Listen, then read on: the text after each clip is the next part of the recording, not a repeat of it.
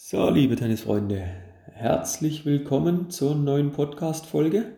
Nachdem wir letzte Woche ja, über das Thema Comeback nach der Corona-Pause gesprochen haben und ich euch da ein paar Tipps mit auf den Weg gegeben habe, möchte ich euch jetzt nochmal ein paar Ratschläge an die Hand legen, an die Hand geben, auf was ihr so in den ersten Trainingseinheiten, wenn ihr jetzt auf Sand wieder spielen dürft, auf was er da achten sollte, auf was er da Wert legen müsst.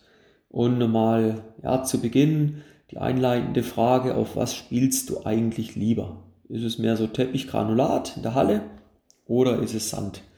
Wenn mich fragst, ich persönlich bevorzuge auf jeden Fall den Sandplatz, da führt nichts dran vorbei. Und es ist immer wieder ein Genuss, wenn du nach langer Pause, nach einer Wintersaison auf den Sand zurückkehren darfst. Ja? Und vielen von euch geht es genauso. Und es stehen jetzt ja die Sandplatzsaison bevor. Für viele auch schon die ersten äh, Interclub, Verbandsrundenspiele, die ersten Turniere. Und ich habe mir da mal für euch Gedanken gemacht und versucht euch, oder ich gebe euch jetzt mal fünf Tipps mit an die Hand, damit euch aus meiner Sicht ein erfolgreicher Start in die Sandplatzsaison gelingt. Erster Tipp, Berücksichtige bitte mal die Belastung. Es wird definitiv eine Veränderung der Belastung eintreten und dementsprechend fang langsam an. Es ist von der Intensität, von der Belastung ein ziemlicher Unterschied, ob du Indoor oder Outdoor spielst. Ja? Und gerade am Anfang musst du das berücksichtigen, deine Muskulatur, deine Gelenke, die müssen sich erst wieder dran gewöhnen. Und ein Punkt könnte dort sein, fang so früh wie möglich an, die Bälle auch wieder eher auszurutschen. Muss einfach schauen, ob es vom Untergrund her schon geht. Aber wenn es nur leichte Anrutscher sind, fang damit an und probier dann auch direkt wieder dieses explosive Abdrücken, um in die Platzhälfte, in die Winkelhalbierende zurückzukommen.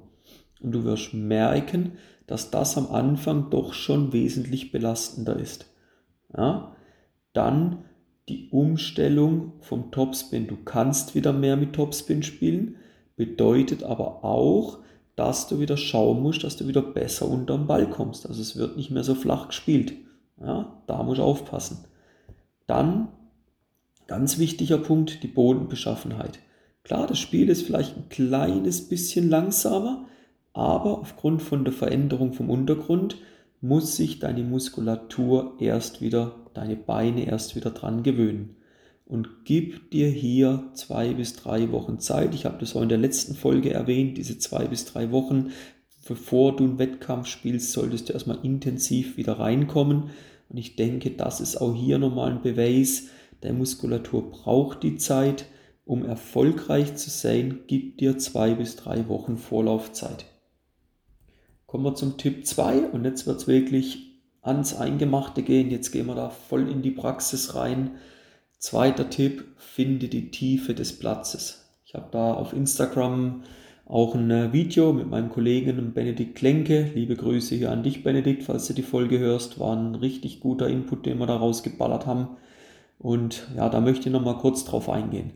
Und äh, ja, nicht nur in der Halle, um den Netzangriff zu vermeiden, um den Gegner die Defensive zu drücken, aber auf Sand nochmal von so großer Bedeutung die Länge deiner Schläge. Du musst es probieren hinzubekommen, viele der Bälle in Zone 3 zu spielen. Wenn du sagst, ja, was ist Zone 3? Geh auf Instagram, Timo Schwarzmeier, mein Account, und schau dir dort den Längenmeister nochmal an. Da siehst du ganz genau, auch grafisch aufgezeigt am Flipchart, was Zone 3 ist. Und das sollte dein dringendes Bestreben sein, den Gegner so häufig wie möglich mal in Zone 3 zu kriegen. Die Absicht dahinter ist relativ simpel. Du willst einen Gegner nach hinten aus dem Platz drücken, also Richtung Zaun bringen, ne? um im Gegenzug wieder die Breite des Platzes zu öffnen. Also absolviere bitte gerade am Anfang viele intensive, aber Achtung, kurze Schlagfolge mit hoher Intensität, wo du versuchst, so viel Bälle wie möglich in Zone 3 zu spielen und dein Trainingspartner, der muss entsprechend die Bälle dann beantworten. Das kurz und knackig, Rallye-Länge, Ballwechsellänge, fünf bis neun Schläge, kurz durchschnaufen und nochmal von vorne. nach drei, vier, fünf Minuten Wechsel, Partner ist dran. Ziemlich intensiv, aber bringt euch weiter. Ja? Tipp Nummer drei, baut auf Tipp Nummer zwei auf, erkennt die Wichtigkeit vom Winkelspiel auf Sand.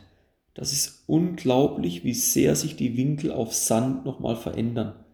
Und du kannst die Winkel auf Sand nochmal viel besser aufmachen.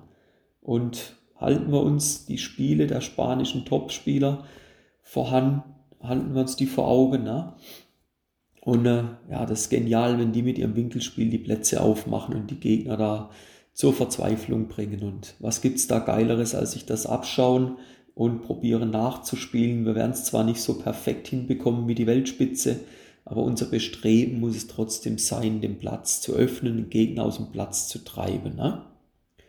Wenn du mit den Zonen ein bisschen vertraut bist, dann empfehle ich dir jetzt immer wieder kleine, knackige Sequenzen wieder zu spielen. Du siehst, ich bin da Fan davon, ne? aber es kommt einfach am Match extrem häufig vor, und zwar auf die Zonen A, D, E und F. Und wenn du jetzt sagst, aber hallo, A, D, E und F, also machen wir jetzt A, B, C, wo ist das? Wieder, schau dir den Längenmeister an. Dort wirst du sehen, wie sich der Platz ein Stück weit auch von den Zonen aufbaut. Viele Trainerkollegen, und es ist auch gar nicht, ich will denen da auch gar nicht jetzt ja, ans Bein pissen oder sie ins schlechte Licht drücken, die schwören auf den bekannten Hosenträger oder Achter oder Schmetterling und was es da alles oder Akkordeon, Triad, was es da alles für Namen gibt. Und ich sehe da drin ein bisschen ein Problem und ja, wie gesagt, es ist nicht bös gemeint und ich denke, die haben auch ihre Berechtigung, diese Spielform, diese Hosenträger, aber man muss sie ein bisschen modifizieren, weil es macht doch keinen Sinn, wenn der Ball planlos zehnmal Vorhand Cross gespielt wird, dann zur Abwechslung mal Longline, dass man sich mal kurz ein bisschen in die andere Richtung bewegt, dann zehnmal Rückhand Cross und dann wieder Longline. Auch wieder, ich habe in der Folge davor über das Thema Rhythmus, Rhythmus, Rhythmus gesprochen. Ja, und ich will da mal anregen, mal ein bisschen was anderes auszuprobieren. Und jetzt hier auch mein Vorschlag für diesen Hosenträger. Wie wäre es, wenn mit einem Trainingspartner eine Cross-Rallye spielst auf Zone A, das wäre Vorhand Cross, und dann besteht aber die Option auf Kurzcross auf E oder Longline auf F. Und das muss innerhalb der ersten drei bis fünf Schläge erfolgen. Im Anschluss, Achtung, wird nicht über Kurzcross dann versucht, wieder in Cross-Cross reinzukommen oder über Longline dann Rückhand-Cross weiterzuspielen. Im Anschluss ist der Ballwechsel offen. Und jetzt erlebt ihr auch direkt von Anfang an wieder, was ist der Effekt des Winkelballes. Spielt den Ballwechsel zu Ende. Es wird dann kein langes Hin und Her mehr geben, aber das wollt ihr ja später im Match auch nicht. Ja? Tipp Nummer 4, ich habe das im äh, Podcast davor angedeutet und jetzt lassen wir da nochmal voll ein raus. Ist es wirklich dein Ernst, dass du nur Rhythmus bolzen willst, die ersten Einheiten? Jetzt erklär mir bitte mal den Sinn dahinter und du kannst gern da über WhatsApp, Text oder Sprachnachricht oder Instagram, Direktmessage, E-Mail, wie auch immer. Nimm da gern Kontakt mit mir auf und ich will das, ich will das einfach verstehen, Freunde. Was ist der Sinn dahinter, wenn du in den ersten Einheiten auf Sand die Bälle 30, 40 Mal im Spiel hältst? Was ist der Sinn dahinter? Was ist deine Absicht? Was ist der Plan? Was willst du konkret damit erreichen? Du wirst jetzt sagen, und hey, ich akzeptiere deine Meinung auf jeden Fall. Und ich finde es auch gut und sehr wichtig, wenn man sich da immer mal austauscht. Und man darf auch konstruktiv mal, ja, nicht immer der gleichen Meinung sein, sich mal ein bisschen, ja, kritisch auch mal austauschen. Aber ja, du wirst sagen, hey, ja, ich muss da meinen Rhythmus finden und das finde ich. Ja, das ist schon richtig. Aber glaubst du wirklich, dass das eine zielführende Maßnahme ist? Und heute das Internet, hey, vor zehn Jahren, das war fast unmöglich, da irgendwelche Daten zu finden. Das ist erst in den letzten Jahren richtig abgegangen. Aber es gibt definitiv einige seriöse Datenanbieter, Statistikanbieter, wo man Zugriff drauf kriegen kann. Und schaut euch mal die durchschnittliche Rallye-Länge auf Sand an. Ja? Und wenn du da eine Weile suchst, du findest sogar bis runter U12 Daten, also selbst für die Jüngsten gibt es mittlerweile dort Datenerhebungen internationale. Und dann zeigt mir bitte mal, wie oft diese Rallye-Länge, die ich jetzt gerade am Anfang eingangs beschrieben habe, wie oft die vorkommt. Und jetzt musst du dich mal fragen, wäre es nicht an der Zeit, den Rhythmus so zu verändern, ihn so zu trainieren, wie du ihn später im Match beabsichtigst zu spielen? Wäre es nicht sinnvoll, dass du dich ja mit Spielzügen auf dem Sand beschäftigst, wo du ja schon trainiert hast, wo du hoffentlich besitzt und versuchst dort mit diesen Spielzügen so bald als möglich den Rhythmus auf Sand zu finden. Ich bin der festen Überzeugung, dass du definitiv erfolgreicher sein wirst, wenn du dich bereits in den ersten Einheiten auf Sand mit dem beschäftigst, was du später auf was du später im Match auf Sand spielen möchtest. Wenn du sagst, hey, mein Spiel ist es 30, 40 Mal den Ball rein und damit gewinne ich die Matches, alles okay. Aber warum den Ball 30, 40 Mal reinspielen, wenn es bewiesen ist, dass du es auch mit 5 Mal schaffen kannst? Also, wenn du gern lang Tennis spielst, ja, okay, aber wie viele Matches hältst du durch, wenn du 30, 40 Mal den Ball, Matchdauer 4 Stunden, also wie viele Matches an einem Turniertag bestehst du? Du bist irgendwann körperlich und vor allen Dingen auch mental, du bist nicht mehr leistungsfähig. Ja? Nochmal, ich denke, du musst einen Rhythmus finden, wie er aufgrund deiner Stärken, deiner Spielzüge, wie du dir das auf Sand vorstellst. Und das, denke ich, den findest du definitiv nicht, wenn du in 30 Mal hin und her spielst den Ball, ohne irgendeine Absicht und ohne eine Wirkung damit zu erzielen. Lass dir das mal durch den Kopf gehen, mach dir da gern mal deine Gedanken drüber. Kommen wir noch zu einem letzten abschließenden Punkt, Punkt Nummer 5. Achtung, neue Bedingungen. Ne? Völlig neue Bedingungen zur Halle. Für einen Anfänger ist es in der Halle das einfachste. Er hat keinen Wind, die Sonne blendet nicht, der Ball springt immer gleich ab. Aber jetzt, hey, ihr habt gewisse Ambitionen, ihr wollt euch verbessern, ihr wollt vielleicht aufsteigen mit eurer Interclub, mit eurer Verbandsrundenmannschaft. Für mich immer wieder ein Highlight, draußen zu spielen, Sonne, Wind, Geräuschkulisse. Das ist unglaublich, wie die Spieler da erstmal dran verzweifeln. Das sind aber alles, ja, das sind Ausreden. Man läuft weg vor der Verantwortung. Ich sage, hey, umso früher ihr draußen spielen könnt, gewöhnt euch an die Umstände. Und vielleicht, jetzt gehen wir es mal ganz positiv an, ne? vielleicht hast du sogar Glück, kannst die ersten Tage draußen bei leichtem Wind, Sonnenschein, 15 Grad die ersten Bälle spielen. Hey, sau geiles Gefühl. Sorry, das muss jetzt mal so gesagt werden. Dann aber Achtung, wechselt auch immer mal bewusst die Platzhälften.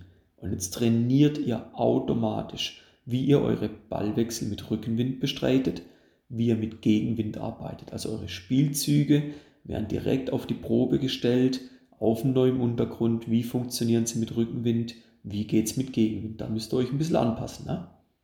Wenn ihr Aufschlagtraining macht, was ich euch empfehle, nehmt das von Anfang an mit rein. Es gibt teils sehr gute Aufschläger, auch im ambitionierten Bereich, die schlagen, Achtung, in der Halle richtig gut auf, hey, wirklich Respekt. Ersten Einheiten draußen, da musst du froh sein, wenn die den Ball treffen. Warum? Es fehlt ihnen der Anhaltspunkt oben. Es fehlt so diese Decke. Ja? Klar, der rechte Arm, sorry, ja, Linkshänder, rechter Arm bei mir ist oben. Links, Rechtshänder natürlich, linker Arm ist oben. Das kann schon ein bisschen als Anhaltspunkt dienen, soll auch als Anhaltspunkt dienen, mal ganz grob. Also auf den technischen Aspekt gehen wir uns da nicht weiter ein, aber es kann ein Anhaltspunkt sein, um den Treffpunkt ein bisschen zu simulieren. Aber hey, serviert draußen so früh wie möglich. Es wird euch definitiv gedankt. Und jetzt kommt der Clou, hört auf, immer nur mit der Sonne im Rücken zu servieren. Ja, also, ja, man sieht, das ist ein kleiner Geheimtipp, schaut mal auf Spieler, wo einen extrem dunkelhäutigen, gebräunten Nacken haben. Vergleicht mal den Nacken mit der, Gesichts, der Gesichtsbräune dann. Ja? Es gibt Spieler, die sind vorne, ich sage dazu, weiß wie Mozzarella, aber der Nacken, der ist ja wirklich wunderbare Sonnenbräune. Da siehst du, wie schön die Spieler immer auf der gleichen Seite servieren. Mir geht es nicht darum, dass du schön durchgebräunt auf beiden Seiten darüber kommst. Nein, hey, lerne dich wieder daran zu gewöhnen, wie es ist, auch mal gegen die Sonne zu servieren. und fangt das so früh wie möglich an. Okay? Und gewöhnt euch, macht euch diese Eigenschaften, wo viele Spieler, das ist kein Geheimnis, teils wirklich große Probleme haben, macht euch die zu Verbündeten.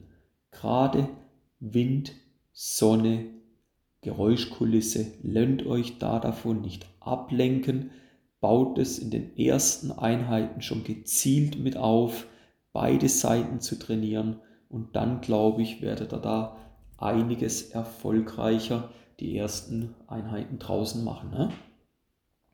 Wir werden am Ende. Ich hoffe, es hat euch wieder Spaß gemacht zuzuhören. Ihr habt was aus der Podcast-Folge mitnehmen können. Es wird jetzt mit Verlauf der Sommersaison wieder sehr praktischer werden, sehr viel praktischer werden. Wir werden auch mal das ein oder andere mentale einbauen, ja, aber euch auch wirklich konkrete Handlungstipps geben. Wie geht ihr in gewissen Situationen um? Versucht es auch. Es ist nicht ganz einfach, weil ich kann nichts vorzeigen. Ich kann es nur über die Stimme eben wiedergeben. Ne? Aber der Appell an euch, wenn da Fragen sind, Unklarheiten sind, meldet euch. Es ist mein Job, es ist meine Mission, euch da zu helfen. Ich mache das gern und ja, Kontaktdaten wisst ihr, wo ihr sie findet und nehmt Kontakt auf, wenn ihr Hilfe braucht. Ich bin da gern für euch da. Und jetzt, nachdem ihr da wirklich Top-Tipps aus 20 Jahren Trainertätigkeit wieder erfahren habt, bleibt mir eigentlich nur noch eins übrig. Ich wünsche euch wirklich eine auf der einen Seite verletzungsfreie Sandplatzsaison, aber auch eine wirklich erfolgreiche Sandplatzsaison, dass ihr eure Ziele erreicht. Wenn ich euch dabei unterstützen darf, gerne sagt Bescheid und ich gucke, wo ich euch helfen kann. Bis dahin, viel Spaß auf Sand, genießt es und bis zur nächsten Folge.